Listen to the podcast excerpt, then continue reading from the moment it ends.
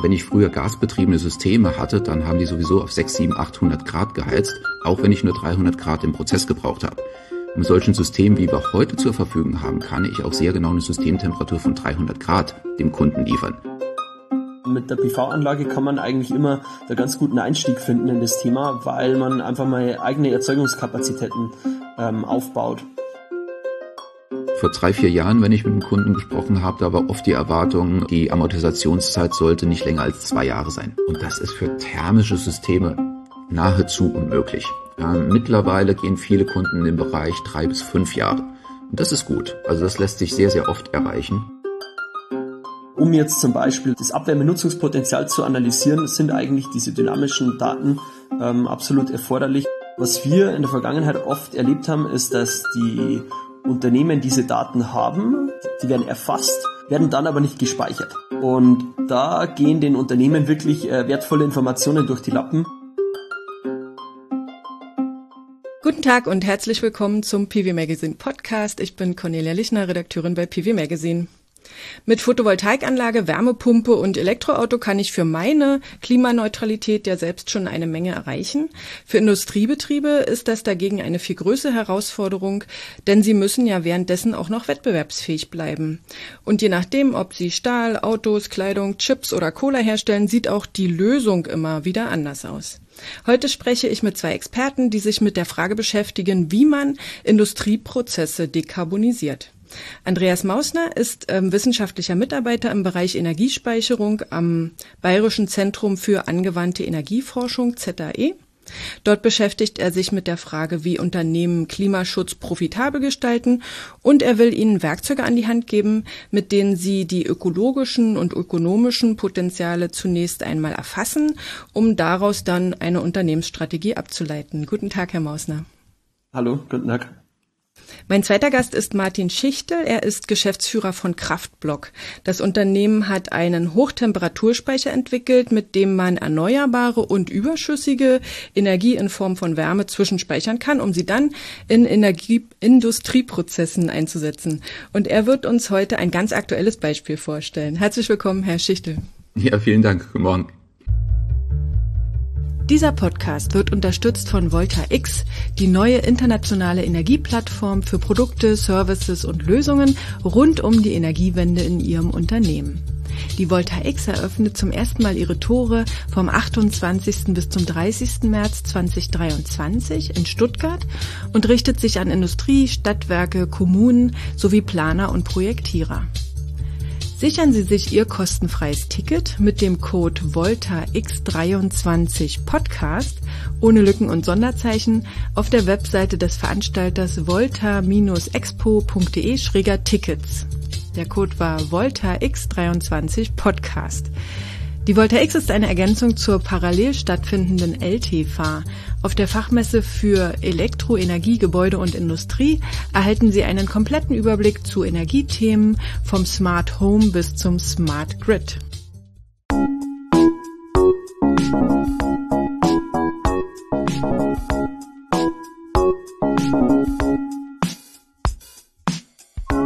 Schafft man es, etwas so Komplexes wie einen Industriebetrieb zu dekarbonisieren? Dazu spreche ich heute mit Andreas Mausner vom ZAE und Martin Schichtel von Kraftblock. Herr Schichtel, ich würde gerne mit dem Beispiel anfangen. Ähm, Sie arbeiten ja daran, den Gasverbrauch in einer Lebensmittelfabrik zu senken. Das Unternehmen stellt Kartoffelchips her und im ersten Schritt wollen Sie schon den Gasverbrauch um ungefähr 51 Prozent senken. Das sind 4,5 Millionen Kubikmeter pro Jahr. Wie wollen Sie das schaffen? ähm die Lösung ist eigentlich relativ einfach. Äh, ersetze fossile Brennstoffe gegen erneuerbare Brennstoffe. In diesem Sinne ist es ähm, grüner Strom, der genutzt wird, der am Tag für wenige Stunden in Wärme umgewandelt wird. Die Wärme geht in unseren Hochtemperaturspeicher rein, wird von dort aus 24-7 in die Anwendung beim Kunden ausgespeist. Also es ist wirklich ein 1 zu 1 Ersatz fossil gegen erneuerbar. Und wie ähm, produzieren Sie die Wärme? Die Wärme wird über den sogenannten Widerstandsheizer produziert, ist eigentlich nichts anderes als ein Föhn, aber dieser Föhn kann halt 800 bis 1000 Grad an Temperatur produzieren und das nehmen wir dann im Speicher auf. Und was ist das für ein Speicher? Also wie, was, was für Material, wie muss man sich den vorstellen? Hm. Ähm, das ist ein sogenannter Hochtemperaturwärmespeicher. Das heißt, wir können bis 1300 Grad einspeichern.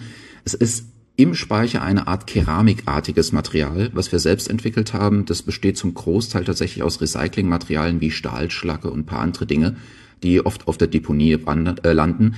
Ähm, die haben wir so aufbereitet, dass man Wärme äh, extrem gut drin speichern kann, vor allem auch, dass man technischen Prozessen sehr gut folgen kann. Und außenrum ist dann eine dicke, fette Wärmebedämmung, damit es nicht verschwindet. Genau. Das Dick, das Dickfett versuchen wir in solchen Projekten zu minimieren. Es ist eine ordentliche Wärmedämmung drauf.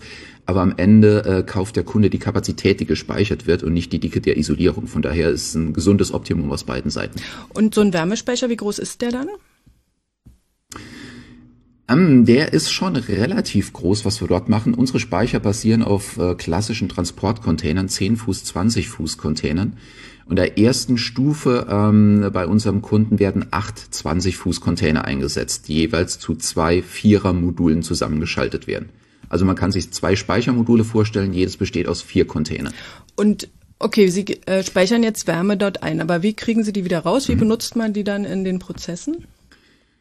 Genau, in dem Prozess ist es relativ einfach für uns, äh, dadurch, dass wir die Wärme mit heißer Luft eintragen, äh, nehmen wir die Wärme mit kalter Luft wieder raus. Also wir drehen den Prozess rum, schalten quasi den Heizer aus, gehen mit kalter Luft durch den heißen Speicher.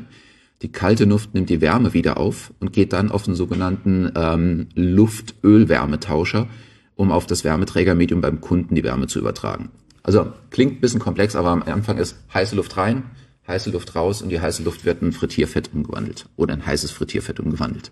Aha, also die heiße Luft erwärmt sozusagen dieses Frittierfett und dann kann man da direkt ähm, die Chips herstellen. Und ähm, genau. bisher war es halt so, dass dieses Frittierfett mit Gasbrennern beheizt wurde. Exakt. Der Gasbrenner hat das Frittierfett heiß gemacht, wie man es auch von zu Hause vom Gasherd kennt, äh, wenn man frittieren möchte und nicht die Fritteuse nutzt. Exakt. Und woher kommt jetzt der Strom? Ähm, es ist am Ende Grünstrom, der von Windparks aus der Nordsee kommt. Der äh, Stromprovider ist in dem Fall Eneco, ähm, der auch die Anlage betreibt. Das heißt, wir kriegen von Eneco das Signal, Grünstrom steht jetzt günstig zur Verfügung, bitte laden, unser System lädt. Und auf der anderen Seite sagt der Kunde, ich brauche jetzt Energie, äh, so viel, unser System entlädt dann automatisch und äh, in, der Mitte, in der Mitte, also von Einspeisen bis Ausspeichern ist alles automatisiert. Wie lange müssen Sie einspeichern und wie lange können Sie ausspeichern? Hm? Die Auslegung ist so, dass wir maximal vier Stunden am Tag einspeichern und bis zu 24 Stunden ausspeichern können.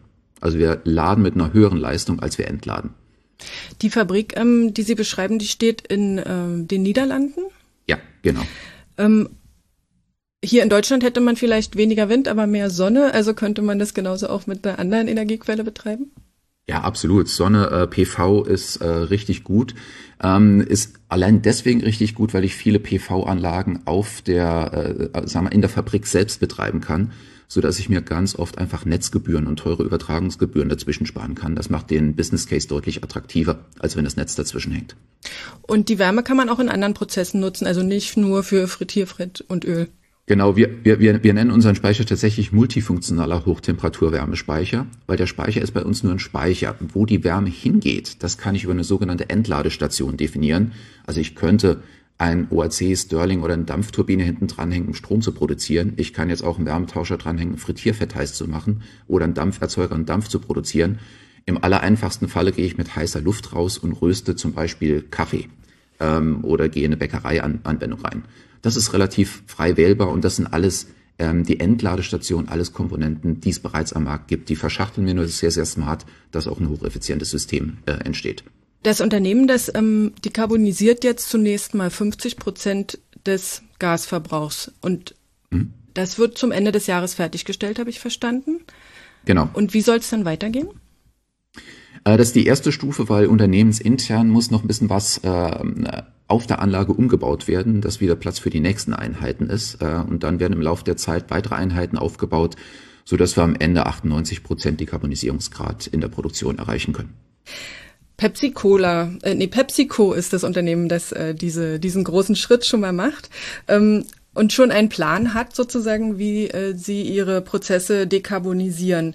Ähm, Herr Mausner, ist das eine Ausnahme oder wie ist der Stand der Industrie bei der Dekarbonisierung?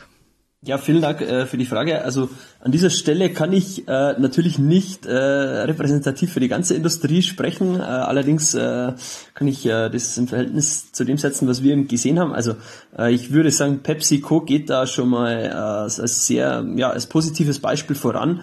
Ähm, grundsätzlich, was wir beobachtet haben, ist einfach, dass die Industrie sich auch in der Vergangenheit, insbesondere infolge der geringen Gaspreise, äh, schwer getan hat, wirkliche Veränderungen umzusetzen, gerade im Bereich der Energieversorgungsinfrastruktur, äh, der internen, also genau, was ähm, hauptsächlich, äh, wie gesagt, auf, das, äh, auf die geringen Gaskosten zu, äh, zurückzuführen war.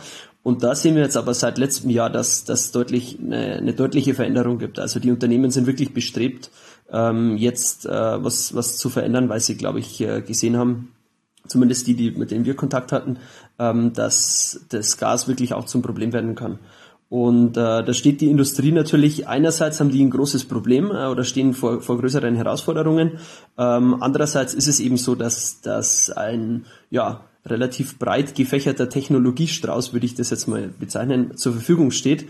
Ähm, und wie wir ja gerade schon gehört haben, äh, gibt es durchaus Möglichkeiten, auch äh, sektorübergreifend, also zwischen Strom- und Wärmesektor, ähm, da äh, innovative Lösungsmöglichkeiten einzubringen. Ähm, von dem her sind wir da eigentlich auf einem ganz spannenden Weg momentan. Aber es wird, wird dauern wahrscheinlich. Okay. Ähm, das heißt, man muss ja erstmal einen äh, Plan machen und, und erstmal überlegen, was kann man äh, wirklich dekarbonisieren, welche Lösungen will man einsetzen. Was ist da die richtige Strategie, würden Sie sagen, um die Emissionen auch schnell zu senken? Muss man sich den größten Energieverbraucher vornehmen, damit anfangen und dann äh, sich durcharbeiten oder was ist da der perfekte Ansatz? Ja, also grundsätzlich gibt es ja ähm, verschiedene Parameter, die, sage ich mal, diesen so einen Entwicklungspfad beeinflussen. Ne? Das eine sind ja, man kann es als Referenzenergiesysteme be bezeichnen, also jetzt zum Beispiel äh, Netzstrom oder Gas, wie man es äh, bisher nutzt. Das heißt, man äh, muss versuchen, einen Weg zu finden, mit dem man dekarbonisieren kann äh, und äh, gleichzeitig auch wirtschaftlich arbeiten kann. Und dazu muss man einerseits die zukünftige Entwicklung der Energiekosten äh, im Blick halten das ist ein Aspekt des Ganzen. Ähm, das kann sich auch ändern. Von dem her können sich dann Strategien auch verändern möglicherweise. Ähm, und das nächste ist, dass man natürlich oftmals äh, komplexe Prozesse innerhalb eines Unternehmens hat, wo es schwerfällt zu sagen, ah, okay, wir bauen jetzt mal äh, hier eine Wärmepumpe ein oder wir bauen Solarthermie, weil die Systeme miteinander interagieren. Und das Ziel ist eben, ähm, innovativen Technologien, weil die Komponenten oft teuer sind, eine möglichst hohe Auslastung zu geben.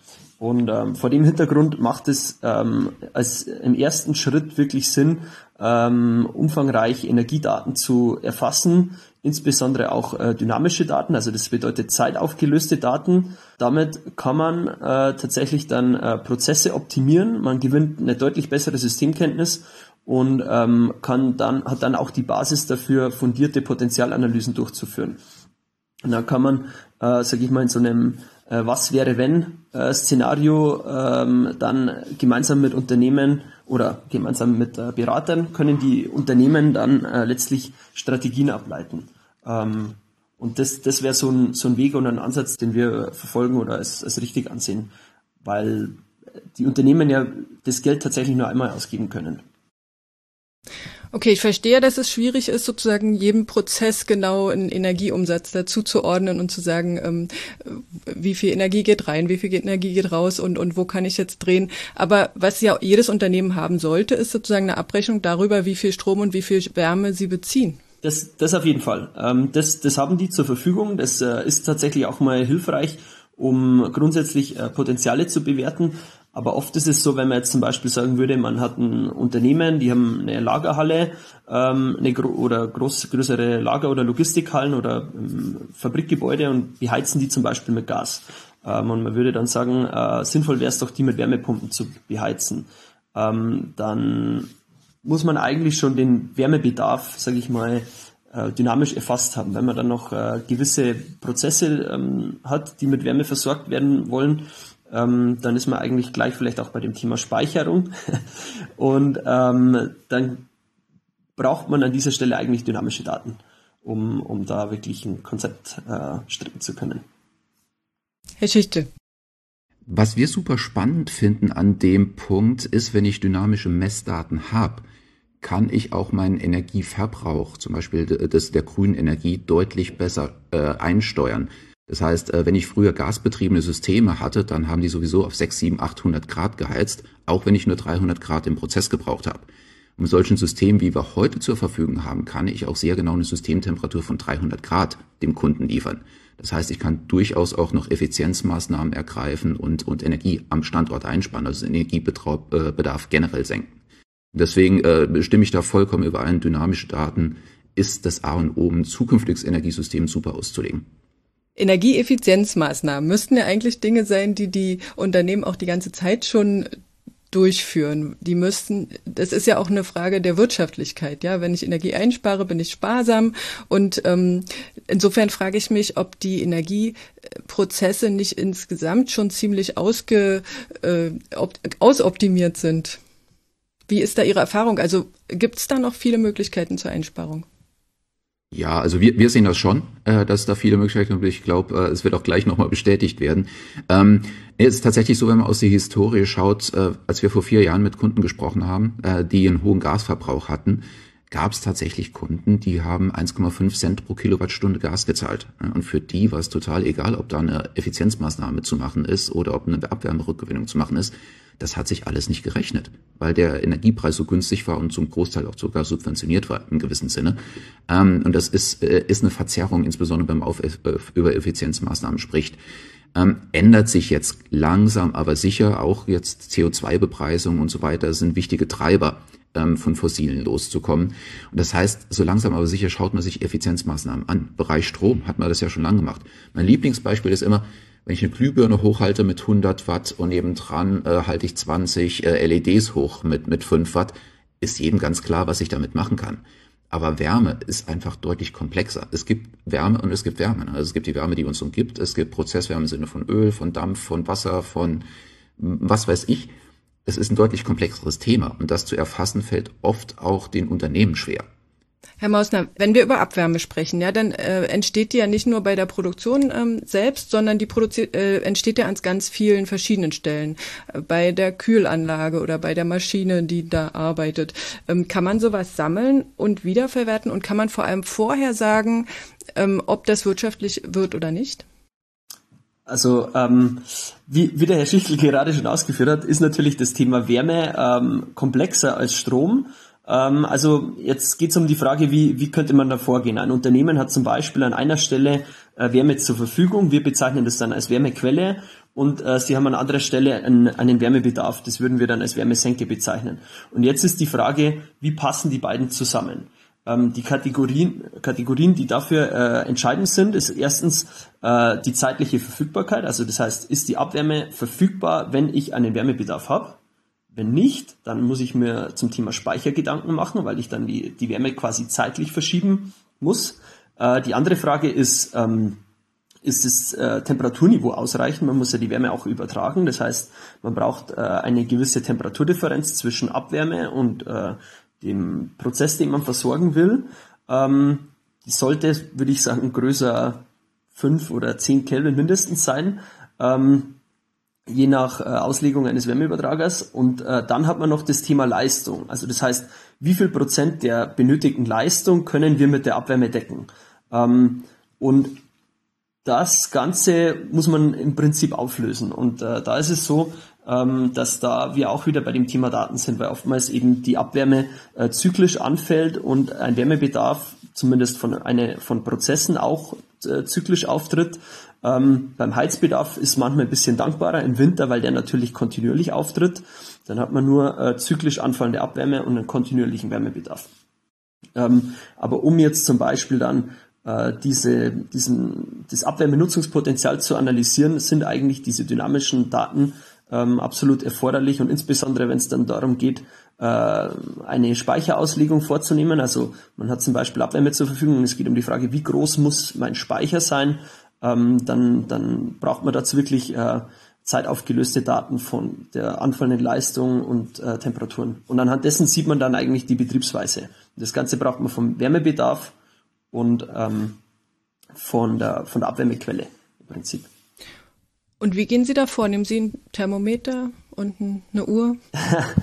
ähm, das wäre tatsächlich vielleicht ein ganz äh, traditioneller Ansatz.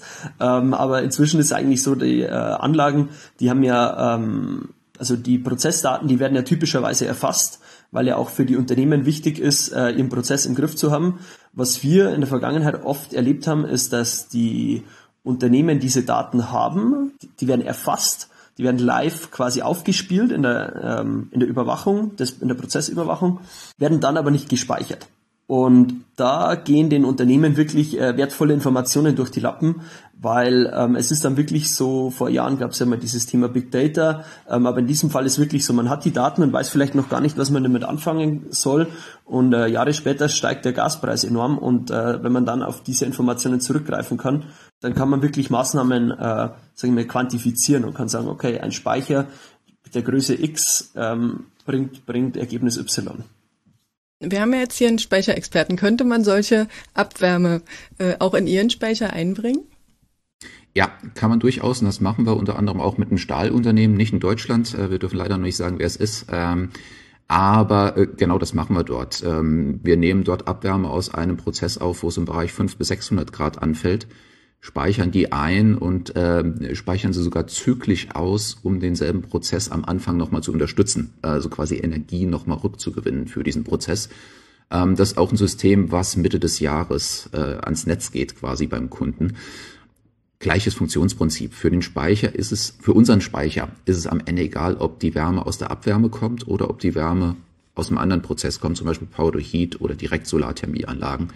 Da sind wir relativ frei. Aber man könnte ja nicht ähm, die Wärme aus unterschiedlichen Prozessen mit unterschiedlichen Temperaturniveaus nehmen und in einen Speicher tun?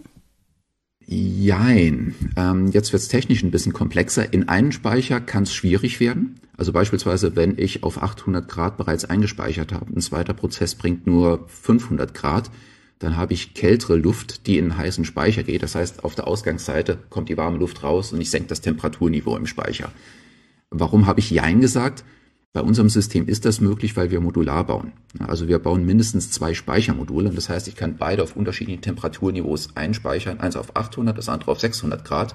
Und wenn ich die Wärme dann brauche, kann ich mir aussuchen, nehme ich aus dem einen oder aus dem anderen oder nutze ich das eine, um das andere zu entladen. Und dadurch kriege ich natürlich auch wieder ganz spannende Anwendungsprofile hin. Mhm. Und dann können Sie sozusagen, wenn Sie die Daten haben und wenn Sie so einen Speicher haben, also eine, eine Technologie haben, dann können Sie sagen, okay, was kostet das Ganze und, und ähm, abschätzen, wie, wie die Einsparungsmöglichkeiten sind.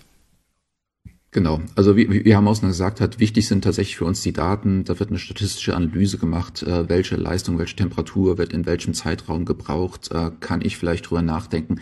Es gibt manchmal Anwendungsfälle, wo, Fälle, äh, die wir gesehen haben. Da habe ich teilweise nur in einem Prozent des Jahresbedarfs Temperaturen auf 1200 Grad. Und da muss man sich auch fragen, brauche ich die wirklich? Kann ich die durch einen anderen Prozess abbilden, so dass es der Rest des Rest des Systems 99 Prozent abdeckt, aber zum deutlich günstigeren Preis und deutlich effizienter. Also spielen viele Faktoren eine Rolle, das zu ermitteln. Das ist äh, Basis dieser Datenanalyse, die das ergibt. Äh, auf Basis dieser Datenanalyse setzen wir ein sogenanntes äh, Speicherkonzept auf. Das heißt, wir definieren die Komponenten, die wir brauchen, um den Speicher zu betreiben. Und auf der Basis entsteht dann auch schon ein erstes Budgetangebot für den Kunden oder ein Business Case. Wir rechnen den auch ganz gerne, weil wir durchaus auch die ähm, Energiedaten kennen, äh, berechnen dann, was bedeutet das an im Sinne von Payback-Zeiten oder, ähm, äh, oder ähnlichen Geschichten. Und das sprechen wir gemeinsam mit dem Kunden durch. Wenn der dann sagt, oh ja, das ist super spannend, lasst uns weitergehen, dann geht's, wie so schön heißt, im Deutschen heißt, ins Eingemachte. Dann ist also klassisches Engineering gefragt, wie wird so ein System aufgebaut, Datenanalysen nochmal deutlich weitergebracht. Äh, und dann geht's irgendwann in die Umsetzung. Und wann sagt der Kunde, ach, das ist spannend, also wie wirtschaftlich muss das sein? Es ähm, wir erleben, dass sich dieses Denken mittlerweile auch ein bisschen ändert. Ähm, wie gesagt, vor drei, vier Jahren, wenn ich mit einem Kunden gesprochen habe, da war oft die Erwartung, ähm, äh, die, die Amortisationszeit sollte nicht länger als zwei Jahre sein. Drei Jahre vielleicht. Und das ist für thermische Systeme nahezu unmöglich. Mittlerweile gehen viele Kunden in den Bereich drei bis fünf Jahre. Und das ist gut. Also das lässt sich sehr, sehr oft erreichen, ähm, gerade wenn ich mit vielen Standardkomponenten arbeiten kann. Und das ist ein erster Indikator für den Kunden, ne, zu sagen, was kostet das System, passt das in mein Investitionsbudget generell rein, was ist die Amortisationszeit für dieses System, was kann ich in Zukunft gewinnen, gerade wenn ich jetzt äh, sagen wir, auch ein dynamisches Verhalten von CO2-Zertifikaten am Markt beobachte, äh, die durchaus einen starken Einfluss haben, aber auch ähm, und dann sprechen wir halt nicht nur von sagen wir, kleineren Kunden, sondern auch Mittelständlern, großen Unternehmen, die nicht nur in Deutschland Anlagen betreiben, sondern weltweit betreiben, wenn das System dann auch das Potenzial hat, weltweit in die Anlagen skaliert zu werden, dass ich an jedem Standort mehr oder weniger das gleiche Problem mit dem gleichen Ansatz lösen kann. Das sind so die, die drei wichtigsten Punkte, die Kunden normalerweise nutzen. Sehen Sie das auch so, Herr Mausner? Brauchen, braucht die Industrie ähm, so kurze Amortisationszeiten, drei bis fünf Jahre, oder sind auch längere Zeiträume akzeptabel? Also ähm, natürlich bin ich nicht aus einer entsprechenden Abteilung aus der Industrie. Ich kenne deren, äh, sage ich mal, betriebswirtschaftliche Abläufe nicht im Detail. Ähm, aber wenn man von der Umsetzungsseite her kommt und sagt, okay, was können wir mit Amortisationszeiten von zwei bis drei Jahren umsetzen, dann bleibt äh, tatsächlich sehr wenig übrig ähm, aus unserer Erfahrung. Ähm, da spricht man dann immer von diesen low-hanging fruits. Das ist aber vieles, was dann in diesem Bereich Prozessoptimierung auch fällt, ähm, wo man eben anhand oder ausgehend von Daten ähm, äh, sage ich mal, ja, Prozesse optimieren kann, um da nochmal wirklich Energie einzusparen. Äh, das ist natürlich bei hohen Gaskosten noch deutlich, deutlich rentabler oder interessanter. Aber wenn es wirklich darum geht, die, die bestehende Infrastruktur zu verändern, also ähm, da geht es ja dann darum, einfach äh, neue Anlagen zu bauen, ob das jetzt Blockheizkraftwerke sind, Wärmepumpen, Wärmespeicher, PV-Anlagen, ähm, da sehen wir das schwierig oder schwierig, dass man da mit Amortisationszeiten von zwei bis drei Jahren irgendwas umsetzen kann. Also man liegt da eher im Bereich von sechs bis acht Jahren, würde ich sagen. Unterschied ist aber auch vielleicht, also das war von uns ein bisschen ein Erklärungsversuch, ähm, woher das auch kommt. Ähm, also man muss sagen, dass die energietechnische Infrastruktur auch eine Lebensdauer von bis zu 20 Jahren hat oder länger. Ähm, davon geht man auch aus. Und wenn man dann äh, das Ganze, sage ich mal, runterrechnet auf, auf die Rentabilität, dann ist es gar nicht, oftmals nicht so schlecht. Aber die drei Jahre, die, die knackt man eher selten. Okay, kommen wir zur äh, Energieerzeugung. Also wie schafft man es denn, die Mengen an Strom und Wärme, die man benötigt, klimaneutral überhaupt zu produzieren? Also äh, dazu gibt's gibt's natürlich mehrere Möglichkeiten. Äh, eine sehr spannende Möglichkeit haben wir ja schon äh, quasi anhand des Beispiels von äh, Kraftblock gehört. Ähm, das ist ganz klassisch das Thema Power to Heat, wo man wirklich auch versucht, äh, Stromüberschüsse, die im Netz auftreten, ähm, in den Wärmesektor zu verschieben, ähm, was tatsächlich dann auch zu einer Netzentlastung führt oder führen kann. Ähm, das ist tatsächlich eine ganz spannende Möglichkeit. Äh, eine andere Möglichkeit wäre, das ganze Thema auch ähm, mit Wärmepumpen zu machen. Da wird es allerdings dann schwierig im Bereich, also im Bereich der Temperatur. Also man kann mit Wärmepumpen meines Wissens, man kann nicht äh, beliebig hohe Temperaturen erzeugen. Ähm, es gibt Hochtemperatur-Wärmepumpen, die sowas wie 150 Grad äh, Wärme bereitstellen können. Da ist aber dann oftmals auch die, die Effizienz nicht, nicht die wie bei normalen Wärmepumpen. Aber gerade wenn man Temperatur oder Wärmebedarf auf niedrigen Temperaturen hat, ähm, sage ich mal 60 Grad für die Gebäudeheizung oder so, ähm, dann ist dieses Thema über Wärmepumpen auch äh, durchaus denkbar. Und ansonsten gibt es dann auch noch äh, natürlich die Möglichkeit, Biomasse zu nutzen. Das müsste eigentlich für sehr viele Prozesse geeignet sein ähm, als, als Wärmeerzeuger und äh, praktikabler Energieträger ist auch natürlich äh, Biogas. Ähm, da ist, stellt sich dann natürlich immer die Frage, auf welcher Qualitätsstufe das Biogas dann auch zur Verfügung ist und wie das im Prozess äh, eingesetzt werden muss. Und ähm, eine Sache, von der natürlich häufig gesprochen wird, die aber möglicherweise noch weiter in der Zukunft äh, liegt, ist ja dann das Thema E-Fuels, ähm, was auch immer wieder heiß diskutiert wird. Na, effizienter ist natürlich schon, wenn man äh, Energie, elektrische Energie, die man erzeugt, direkt auch äh, entweder elektrisch nutzt oder eben nochmal ähm, mit einer Wärmepumpe umwandelt. Der Nachteil bei Wärmepumpen ist ja häufig, dass die sehr lange brauchen, also lange Laufzeiten haben um äh, dann die Temperatur ähm, zu anzuheben. Ähm, während äh, der Vorteil bei der bei dem Kraftblock, den ich jetzt hier sehe, ist, dass man halt mit viel Power sehr schnell die Temperatur ähm, erzeugen kann. Ja. So ist es. Vielleicht kann ich da noch mal was dazu sagen. Also es ist ähm, tatsächlich so genau richtig, dass die Wärmepumpen, die brauchen schon eine gewisse Laufzeit, um wirtschaftlich betrieben werden zu können. Wenn man jetzt sagen würde, man hätte zum Beispiel 500 Stunden im Jahr ähm, sehr günstigen Strom zur Verfügung, ähm, dann müsste man halt kalkulieren, äh, inwiefern man damit äh, dann eine, eine, Wärmepumpe betreiben kann. Aber ähm, das hängt dann auch wieder vom, vom Strompreis ab. Ja. Und wenn wir jetzt auf Photovoltaik gucken, ich meine, wir sind ja das PV Magazine, dann ähm, stelle ich mir aber vor, dass gerade so eine zyklische Einspeicherung und Ausspeicherung da ganz besonders äh, gut geeignet ist, oder? Für unser System äh, ist, ist das natürlich top, ähm, weil deutlich besser kalkulierbar als äh, deutlich fluktuierende äh, Windlasten, die ich habe oder auch nicht habe.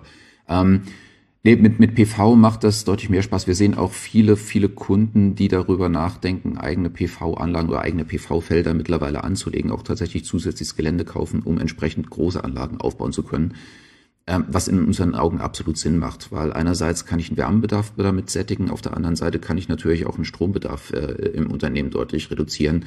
Und ich glaube, in Deutschland müssen wir uns nicht drüber unter, unterhalten, ähm, wie die, die Netzkapazitäten sind oder Anschlusskapazitäten sind, die ein Unternehmen haben kann oder auch nicht. Ähm, und wenn deutlich mehr elektrifiziert werden muss, ist PV einfach eine super Alternative.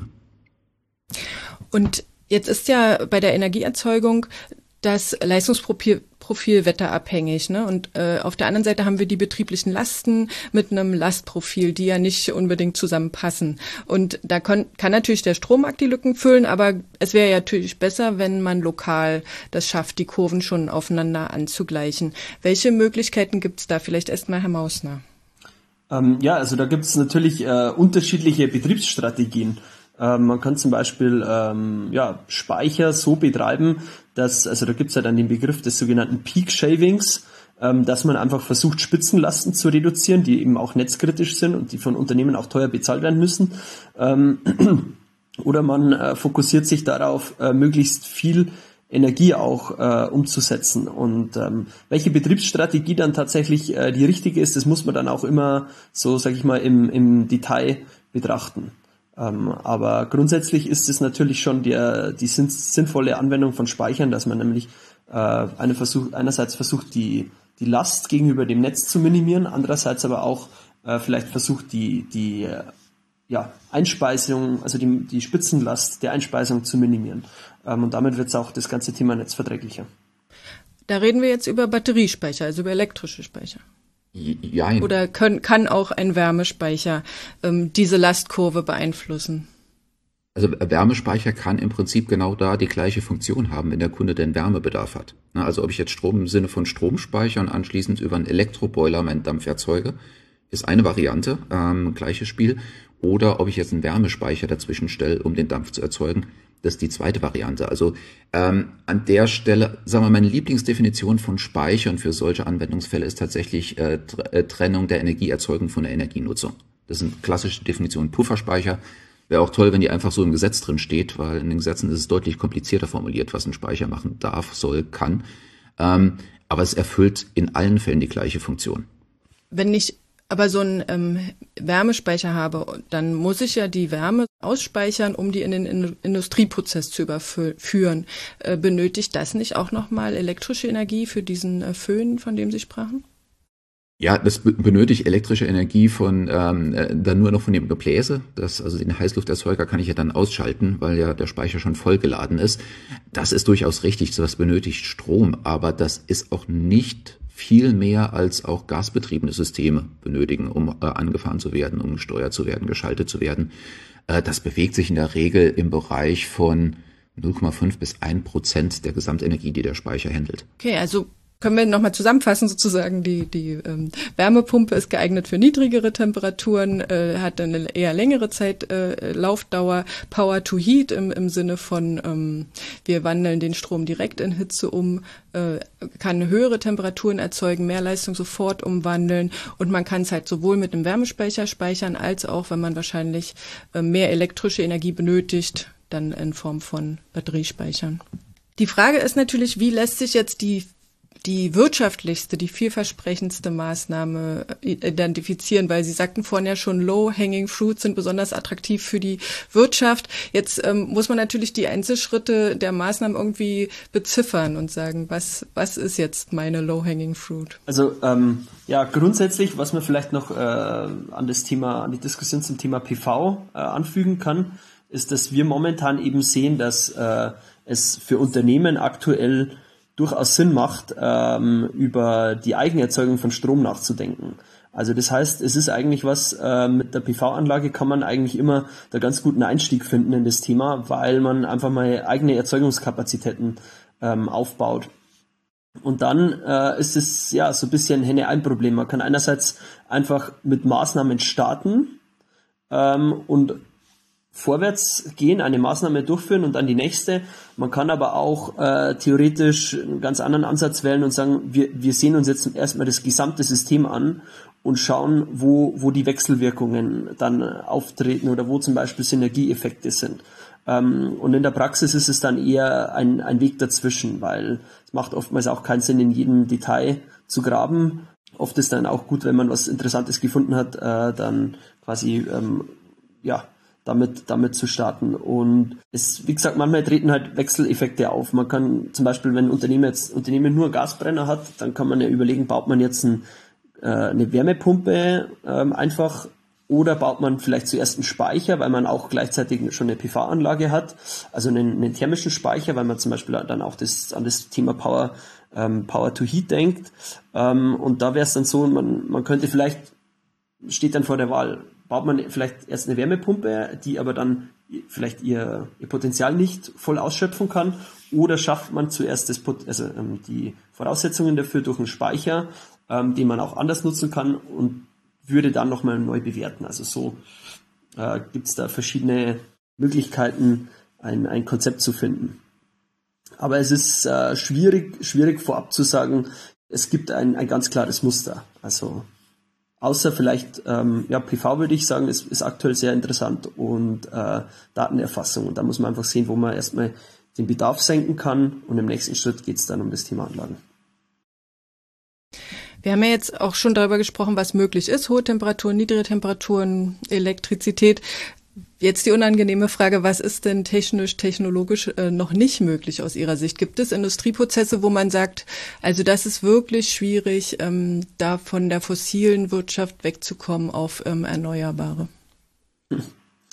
Ja, schwier schwierige Frage. Äh, ich kenne natürlich nicht äh, alle, ähm, alle Industrieprozesse. Ähm, ähm, würde ich vielleicht die Frage auch mal an den Herrn äh, Schichtel geben, wie, wie Ihre Einschätzung ist? Genau, nee, gerne, nehme nehm ich gerne, Herr Mosner. Ähm, was ist aktuell noch schwierig oder was sehen wir als schwierig? Das sind insbesondere Prozesse deutlich über 1000 Grad entsprechend abzubilden mit alternativen Quellen. Theoretisch geht es auch mit Strom. Es gibt ja auch elektrobetriebene Öfen, in denen keramischen Industrie eingesetzt werden.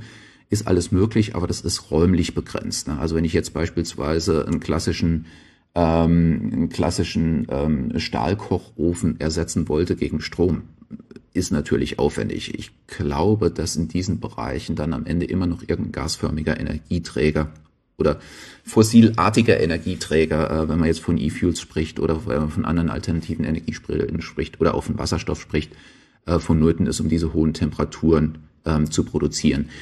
Entwicklungsseitig gehen auch die Entwicklungen für die Elektrifizierung dieser Prozesse voran, aber das wird alles noch ein bisschen dauern, das hängt alles noch nach. Also wir sagen so von uns, bis 800 Grad lassen sich Prozesse schon sehr, sehr gut auch elektrifizieren oder über Alternativen abbilden. Über 800 Grad muss, muss sich wirklich von ähm, Fall zu Fall anschauen ob nicht sogar eine Kombination unterschiedlicher Technologien an dem Punkt sind, dass bis zu einem gewissen Temperaturniveau System A übernimmt, ab einem zweiten Niveau übernimmt System B dann, um die, die finalen Anwendungstemperaturen zu erzeugen.